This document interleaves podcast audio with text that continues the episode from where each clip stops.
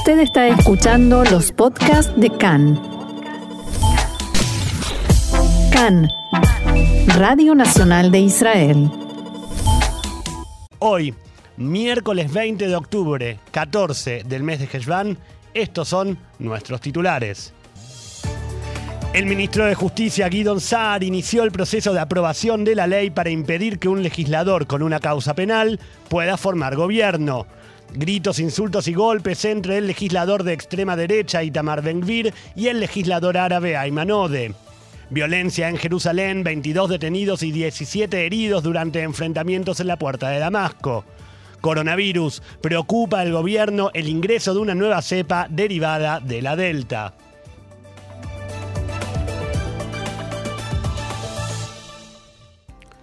Y comenzamos entonces con el desarrollo de la información. El ministro de Justicia, Guidon Saar, inició en la tarde de ayer el proceso para que sea aprobada su propuesta de ley, según la cual un legislador acusado formalmente de un delito penal punible con una condena de más de tres años de prisión ya no podrá formar gobierno en Israel. Saar difundió ayer un memorando de la ley y ahora hay un plazo de 21 días para hacer llegar los comentarios y opiniones del público sobre la ley. La ley tiene por objeto impedir que Benjamin Netanyahu pueda volver en algún momento al puesto de primer ministro, si bien el ministro Saar insiste en que la ley se basa en lo sucedido con el primer ministro anterior, no tendrá efecto retroactivo y no es una ley personal. עכשיו נהייתה אידיאולוגיה חדשה. ראש ממשלה חייב להיות עם כתב אישום. אם אין לו כתב אישום, מה הוא שווה? אז אני כופר בזה. Ahora hay una nueva ideología. El primer ministro debe tener una demanda penal en su contra. Sin una acusación penal, ¿qué valor tiene? Me niego a eso. Todos sabemos qué pasó, qué sucedió. Y no importa ahora la posición partidaria de cada uno. Nosotros ya no queremos volver a estar en esa situación en el futuro. No queremos volver a caer en lo mismo, de guerras contra las autoridades del Estado. Eso fue producto de la situación imposible de ejercicio del cargo de primer ministro junto con un juicio penal.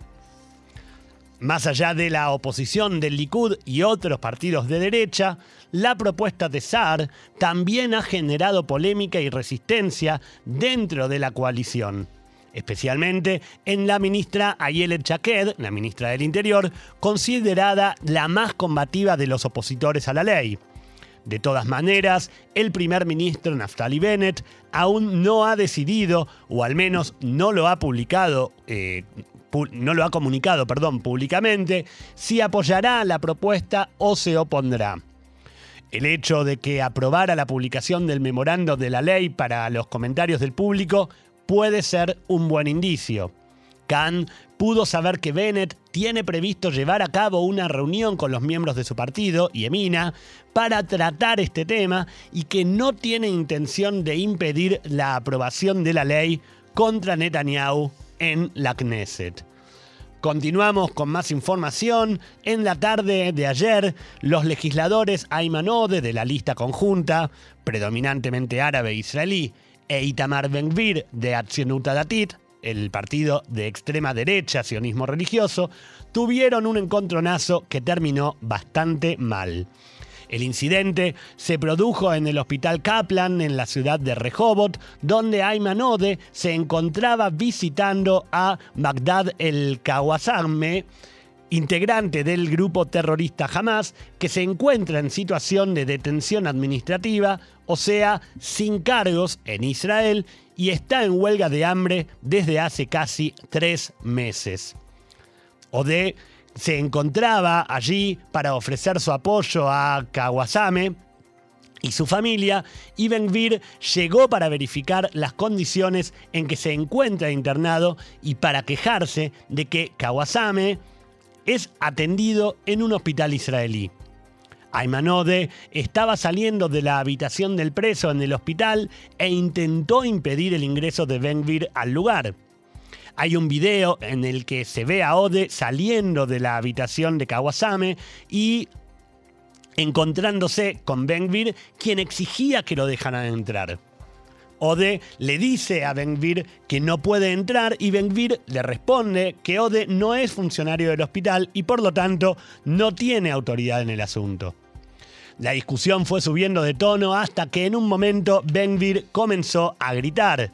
Cito textuales palabras, eres terrorista, un terrorista, viniste aquí para brindar apoyo a los terroristas. Y siguió gritando, vete, esta es nuestra casa, ¿qué estás haciendo aquí? ¿Qué están haciendo aquí tus amigos? Están apoyando el terror. A lo cual Aymanode respondió también con gritos tildando a Benvir de enfermo de la cabeza, textuales palabras, enfermo de la cabeza, y diciéndole que estaba molestando a las personas internadas en ese hospital. Mientras los ayudantes y el personal del eh, centro de salud se apiñaban alrededor de los dos y Benvir avanzaba hacia la habitación de Kawasame, Ode lo empujó hacia atrás. Benvir luego se lanzó hacia Ode, pero la gente que estaba alrededor intervino para separarlos. Después, Itamar Benvir presentó una denuncia contra Ayman Ode por agresión y alteración del orden público. Cito textuales palabras, Ode cometió un acto criminal grave, dijo Benvir. Además, alegó que había pedido permiso al director del hospital para entrar en esa habitación y que, a pesar de los intentos de Ode por impedirlo, después pudo hacerlo. Abro comillas nuevamente, al final, a pesar del comportamiento de Ode, entré en la sala y tuve la impresión de que Israel sigue siendo un paraíso para los terroristas, comunicó finalmente el parlamentario Itamar Ben-Gvir.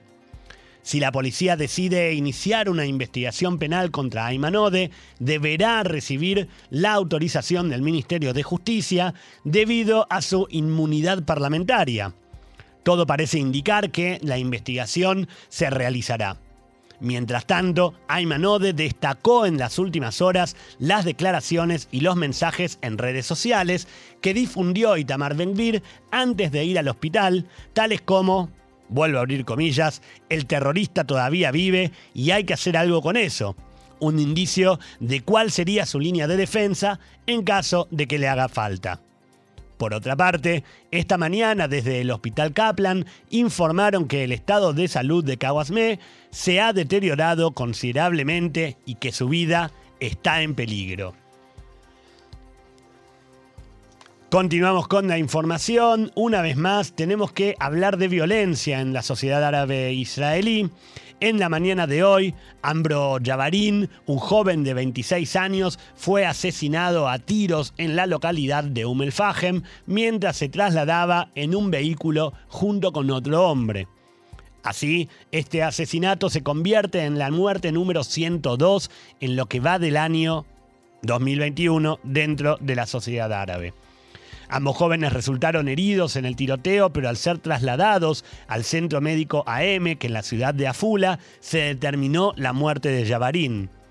Cabe señalar que al mismo centro de salud llegó ayer sin vida eh, Jalil Yao, luego de recibir disparos mientras salía de su casa, según se informó, camino al trabajo, lo cual determinó la muerte 101 en el día de ayer y tuvimos además otra muerte más la número 100 el día lunes. Tres muertes en tres días.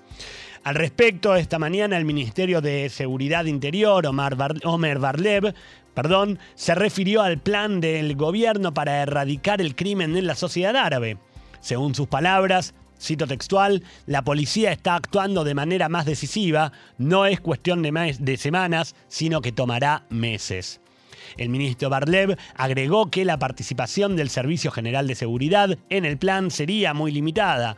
No hay intención de que se ocupe de la delincuencia. En los casos en que exista una amenaza a la soberanía del Estado de Israel, el servicio, el Shabak, compartirá las funciones con la policía de Israel sobre la ley que le daría a la policía la autoridad para ingresar a hogares civiles sin una orden judicial, Barlev dijo que es imposible comportarse de acuerdo con las mismas reglas y esperar que la realidad sea diferente. El borrador del plan que fue preparado en la oficina del eh, primer ministro ya fue distribuido en el día de ayer. Entre otras cosas, el plan incluye detalles de una integración entre Tzal y el Shabak, el Servicio General de Seguridad, para determinados casos. Además, también establece una integración de inteligencia bajo el liderazgo de la Policía de Israel y con la participación del Shin Bet y el ejército a fin de mejorar la lucha contra las armas ilegales en la sociedad árabe. Se espera que esta integración comience a operar dentro de los próximos 60 días. Además, el gobierno anunció que asignará 200 millones de shekels al ejército durante dos años para trabajar en, y evitar el contrabando desde la frontera entre Israel y Jordania. El plan también aborda el papel del Ministerio de Justicia y el ministro Guidon Sar en el plan, detallando el paquete de legislación que se promoverá. Más información, eh, palestinos se enfrentaron con la policía en la tarde de ayer en la puerta de Damasco, en Jerusalén, y los incidentes finalizaron con 22 arrestos e informes palestinos sobre 17 heridos. Según la policía, los palestinos provocaron disturbios violentos y arrojaron piedras a los autobuses que pasaban por la zona, lo que llevó a los agentes a utilizar gases lacrimógenos y granadas de sonido contra los manifestantes. La policía también roció repetidamente agua maloliente sobre las calles y la plaza ubicada en el lugar en un esfuerzo por dispersar a los manifestantes palestinos. Médicos de la Media Luna Roja Palestina informaron que debieron dar tratamiento a 17 palestinos heridos desde la tarde de ayer. Según el informe, 10 de ellos fueron hospitalizados, mientras que el resto recibió tratamiento en el lugar. Se trata de los más graves incidentes violentos registrados en la ciudad vieja desde mayo pasado durante los 11 días de combate entre Israel y Hamas. En los últimos días se han repetido los incidentes en los que palestinos arrojan piedras contra autobuses israelíes que van hacia el muro de los lamentos. La empresa Eged ha decidido que por el momento estos autobuses finalizarán el recorrido antes de lo habitual y los visitantes deberán llegar hasta el muro caminando. Y sobre este tema, en la mañana de hoy, Ijeskel Shmuel, el conductor del autobús eh, que fue eh, contra el cual se arrojaron las piedras, perdón, fue entrevistado por Khan Reshetbet y en la charla declaró que pasé un linchamiento y sentí estar en un campo minado. Shmuel agregó que había más de 15 personas en el autobús a los cuales les pedí que se resguardaran. El conductor explicó que al inicio de su turno le avisaron que la policía estaba trabajando y asegurando la zona, pero, cito textual nuevamente, unos segundos después debí presionar como loco el acelerador y huir. Shmuel lleva 15 años conduciendo colectivos y según declaró, Vuelvo a citar textual, ya me han arrojado varias piedras de vez en cuando, pero nunca ha sido como ayer. Debemos desviar la línea del recorrido porque es una amenaza para la vida. Más información, en la autoridad palestina aseguran que la presión israelí está retrasando la apertura del consulado norteamericano en Jerusalén. El ministro de Relaciones Exteriores de la autoridad palestina dijo en una entrevista en Radio Col Palestín que Israel está tratando de obtener logros y beneficios de la Casa Blanca a cambio de su, de su consentimiento para la apertura del consulado. El ministro agregó que los estadounidenses están esperando que la Knesset apruebe el presupuesto anual antes de proceder a la apertura de la representación diplomática. Continuamos con la información. El Contralor General del Estado, Mataniau Engelman, presentó en la tarde de ayer la segunda parte de su informe anual en el que advierte sobre una serie de cuestiones económicas y de infraestructura nacional. Engelman señaló en su informe que las autoridades fiscales deben a los ciudadanos israelíes más de mil millones de dólares por impuestos que recaudaron más allá de lo que correspondía. El Contralor advirtió también que una serie de errores llevaron a que cientos de miles de personas pierdan la, la retribución de esos impuestos. También afirmó que la autoridad tributaria de Israel no hizo lo suficiente para solucionar esta situación y los problemas que causa. aunque se conocen desde un informe de la Defensoría del Pueblo de 2015. De acuerdo con el eh, reporte, la autoridad tributaria no notifica a los ciudadanos que se les debe dinero, incluso cuando tiene la información archivada. También asegura que la suma actual adeudada por la autoridad tributaria a los israelíes es de 3.600 millones de shekels. En la presentación del informe, Engelman, eh, Engelman perdón, hizo hincapié en que ese es dinero privado de los ciudadanos y el Estado debe reintegrarlo.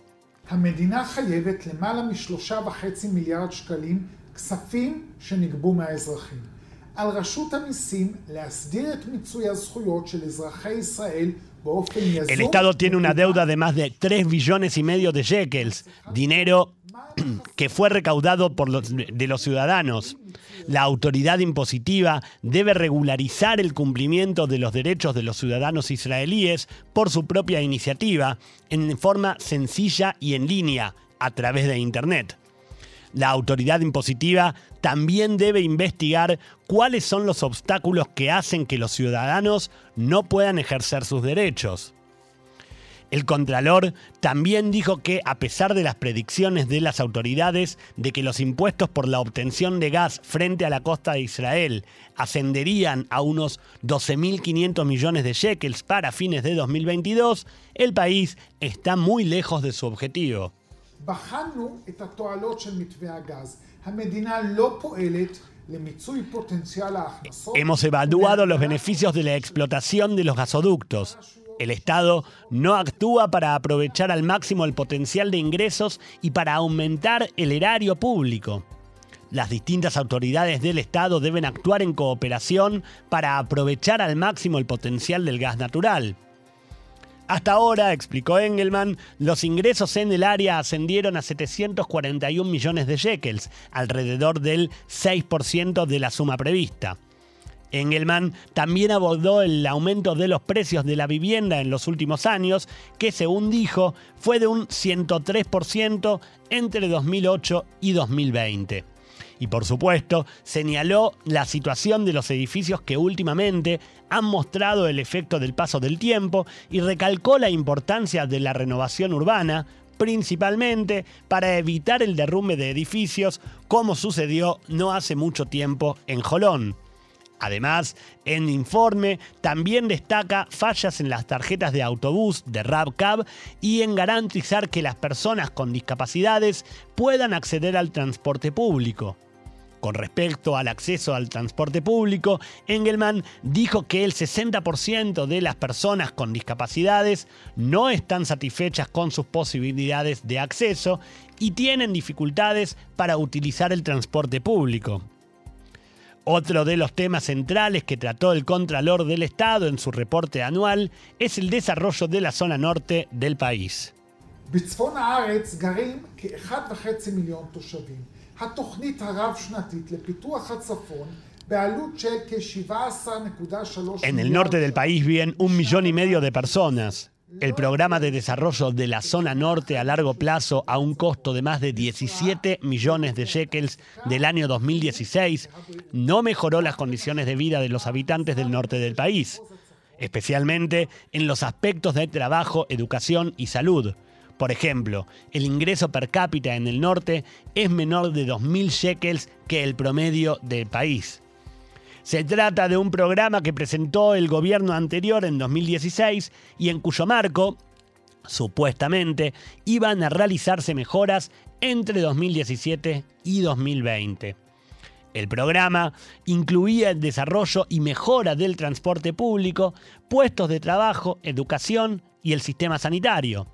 Según el informe del Contralor, no se llevó a cabo ningún estudio para poder implementar este plan. No se establecieron objetivos medibles que sirvan para valorar los resultados del programa, ni se designó un responsable de coordinar y llevar a cabo el plan de acción. El resultado, por supuesto, es nefasto. Un ejemplo de ello se ve en el área de salud.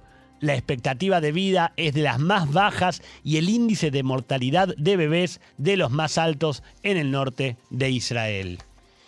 Continuamos con más información. El eh, medio norteamericano Axios difundió en la tarde de ayer que unos días después de que Benjamin Netanyahu tuviera que dejar el cargo de primer ministro después de más de una década en el poder, prometió al presidente ruso Vladimir Putin que él volverá pronto. Después de, la, de que la asunción del nuevo gobierno, Putin envió a Netanyahu una carta agradeciéndole por la cito textual, cooperación y el entendimiento mutuo entre nosotros durante muchos años. Y agregó, aprecio el gran trabajo que ha invertido en fortalecer los lazos entre nuestras naciones en muchas áreas. Sus capacidades y experiencia siempre serán un beneficio para Israel. Netanyahu respondió a través de su cuenta de Twitter agradeciéndole a Putin por sus comentarios. Sin embargo, según Axios, cuando el embajador de Rusia en Israel, Anatoly Viktorov, le entregó la carta, Netanyahu respondió, dígale al presidente Putin que volveré pronto. Cabe destacar que este informe se dio a conocer dos días antes de que el nuevo primer ministro israelí, Naftali Bennett, se reúna con Putin por primera vez.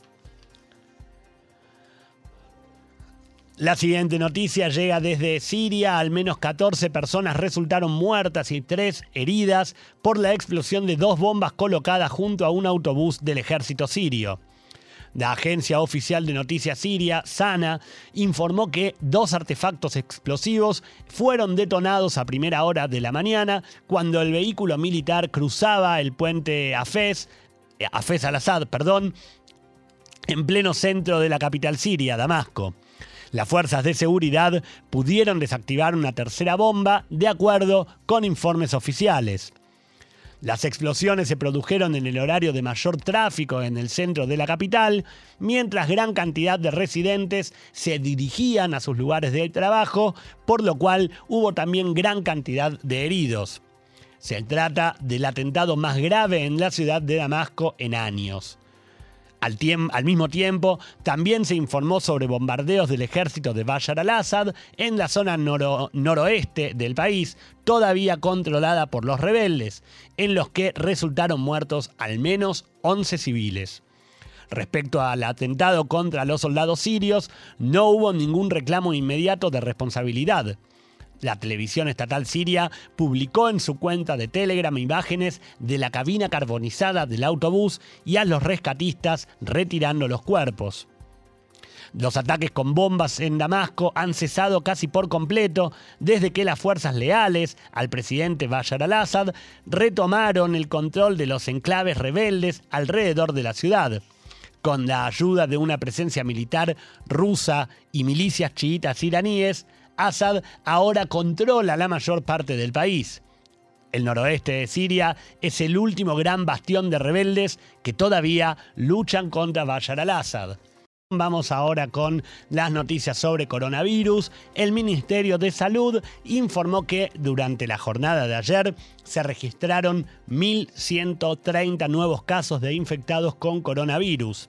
Esta cifra representa el 1,28% de resultados positivos sobre un total de 93.228 pruebas realizadas. Actualmente, Israel tiene 16.839 personas con el virus activo, de las cuales 472 permanecen hospitalizadas. De estas, 352 se encuentran en estado grave y 156 requieren la asistencia de un respirador. Esto ya empieza a marcar, como decíamos bien la semana pasada, una tendencia a que casi todos los internados casi todos los, pacientes hospitalizados están en situación grave. Ya no, casi no quedan o casi no se registrarán en algún momento pacientes no graves que estén hospitalizados. Por último, desde el inicio de la pandemia, en marzo de 2020, han fallecido en Israel 8.023 personas a causa de la enfermedad. Otra información sobre coronavirus, el gobierno decidió continuar con el programa Kitayeruká, el aula verde. A pesar de los bajos resultados que se presentaron en la última reunión de gabinete de Corona y luego de que en la noche de ayer el Ministerio de Salud admitiera finalmente que el plan se viene llevando a cabo con muy bajos, eh, en muy bajos cursos, el primer ministro Naftali Bennett tomó la decisión de realizar otro piloto que tome datos y pruebas de entre 500 y 1000 grados de todo el país. De alguna manera, incrementar enfáticamente, por decirlo de alguna manera, la cantidad de datos a recolectar. Recordemos que a principios de esta semana Bennett ya había dado instrucciones para incorporar a los jardines de infantes y de que durante el último encuentro, el lunes pasado, del gabinete de Corona, se decidió también sumar a los jardines y a las escuelas primarias de todas las ciudades amarillas, no solamente las verdes. Como parte de este nuevo plan, el personal de las escuelas recibirá capacitación para tomar muestras de PCR. El objetivo es fortalecer aún más el esquema del aula verde a través de pruebas adicionales a mitad de semana en las escuelas, como se hace después de que se descubre a un alumno contagiado en una clase, pero que en lugar de tener que hacerlas en los centros habilitados de las Cupot Jolim, como ocurre actualmente, se puedan realizar con personal de las escuelas. Un dato que aparece como buena noticia también es que una vez que los colegios completen su capacitación, este esquema también funcionará en las escuelas de las ciudades rojas y naranjas, lo que permitirá cierta apertura más allá del color de semáforo de la ciudad. Asimismo, el Ministerio de Salud informó que el piloto tomará entre dos y tres semanas eh, para poder eh, implementarse y aún no está eh, claro cuándo podrán tenerse los resultados, básicamente hasta que no se implemente. Eh, por otro lado, también trascendió que la FDA, la Administración de Drogas y Alimentos de los Estados Unidos, podría aprobar en las próximas semanas la tercera dosis de la vacuna para mayores de 40 años. Ustedes recuerdan que la última aprobación fue para mayores de 65. Ayer por la noche, otra noticia de coronavirus, ayer por la noche, trascendió la noticia del ingreso al país de una, de una nueva variante de coronavirus. La misma es conocida como la cepa AY4.2 y, según los especialistas, es una subespecie de la variante Delta. Fuentes del Ministerio de Salud aseguraron que el ingreso se produjo por intermedio de un niño menor de 12 años que llegó a Israel desde Moldavia y confirmaron que el descubrimiento se conoció tras los resultados de exámenes genéticos. Alterados por la situación, ayer los responsables del sistema de salud se reunieron para debatir el tema de esta subespecie o subcepa, los eh, significados de su entrada al país y lo que se sabe de la misma a lo largo y ancho de todo el mundo. Actualmente no hay informes sobre si es más contagiosa o violenta, aunque ya la semana pasada la Organización Mundial de la Salud había comunicado que AY4.2 se está haciendo presente en bastantes casos en el Reino Unido. Los funcionarios de salud están preocupados con su llegada y propagación y por supuesto con poder verificar si la vacuna es tan eficaz contra ella como lo es con la cepa delta. Volviendo a la Organización Mundial de la Salud, la preocupación que plantean, según pudo saber Khan, es que a diferencia de otras subespecies que están emergiendo y desapareciendo, AY4.2 no ha desaparecido todavía. Hace algunas horas, en la mañana de hoy, el director general del Ministerio de Salud de Israel, profesor Nachman Ash, fue entrevistado por Kani respecto a esta nueva cepa. Resaltó que Cito textual, estamos haciendo un seguimiento y en caso de que sea necesario, tomaremos medidas especiales. Hablábamos recién del Reino Unido y continuamos ahí en ese país porque nuevamente ha sido noticia su situación respecto del coronavirus, luego de que en la última jornada se registraron 43.738 casos de infectados por la enfermedad. Para Gran Bretaña, esta cifra es la más alta desde el pasado 17 de julio, día en que se eh, liberaron todas las restricciones en ese país. Esta cifra coloca entonces al Reino Unido en la parte superior de la tabla global diaria de números de contagiados y además cabe destacar que el número de fallecidos también aumentó a 223 muertes registradas por coronavirus en las últimas 24 horas, en comparación de las 45 que se habían registrado el día lunes. Una última información también eh, respecto del coronavirus nos lleva hacia Brasil. En la tarde de ayer el Congreso de Brasil dio a conocer un informe sobre coronavirus como parte del trabajo de una comisión parlamentaria que investiga la gestión de la crisis de la pandemia en ese país. En dicho informe se responsabiliza al presidente Jair Bolsonaro y a otros altos funcionarios del gobierno por, cito textual, permitir que el virus mortal se propague en Brasil. Además, se acusa al primer mandatario, vuelvo a citar textual, de asesinato en masa. El informe también habla acerca de que las autoridades de Brasil esperaban lograr una inmunidad colectiva, pero hasta ahora, vuelvo a abrir comillas, solo lograron más de 600.000 muertes por el virus. Recordemos que hace más de un año Bolsonaro contrajo el virus de coronavirus, el coronavirus, perdón, luego de que a principio de la pandemia mundial había negado el brote del mismo. Antes de su infección, el presidente brasileño se había referido también al tema como solo una pequeña gripe, esto palabras textuales de Bolsonaro, y exigió a los ministros, a, los ministros de salud y de economía de su país que eh, se opusieran a los cierres impuestos por eh, el resto del mundo para cada uno de los países. En una conferencia de prensa también en mayo del año pasado se le preguntó a Bolsonaro sobre la cantidad de muertes por corona en su país y había respondido, ¿y qué? Lo siento, ¿qué quieres que haga? Realmente tema bastante eh, complicado para Brasil también.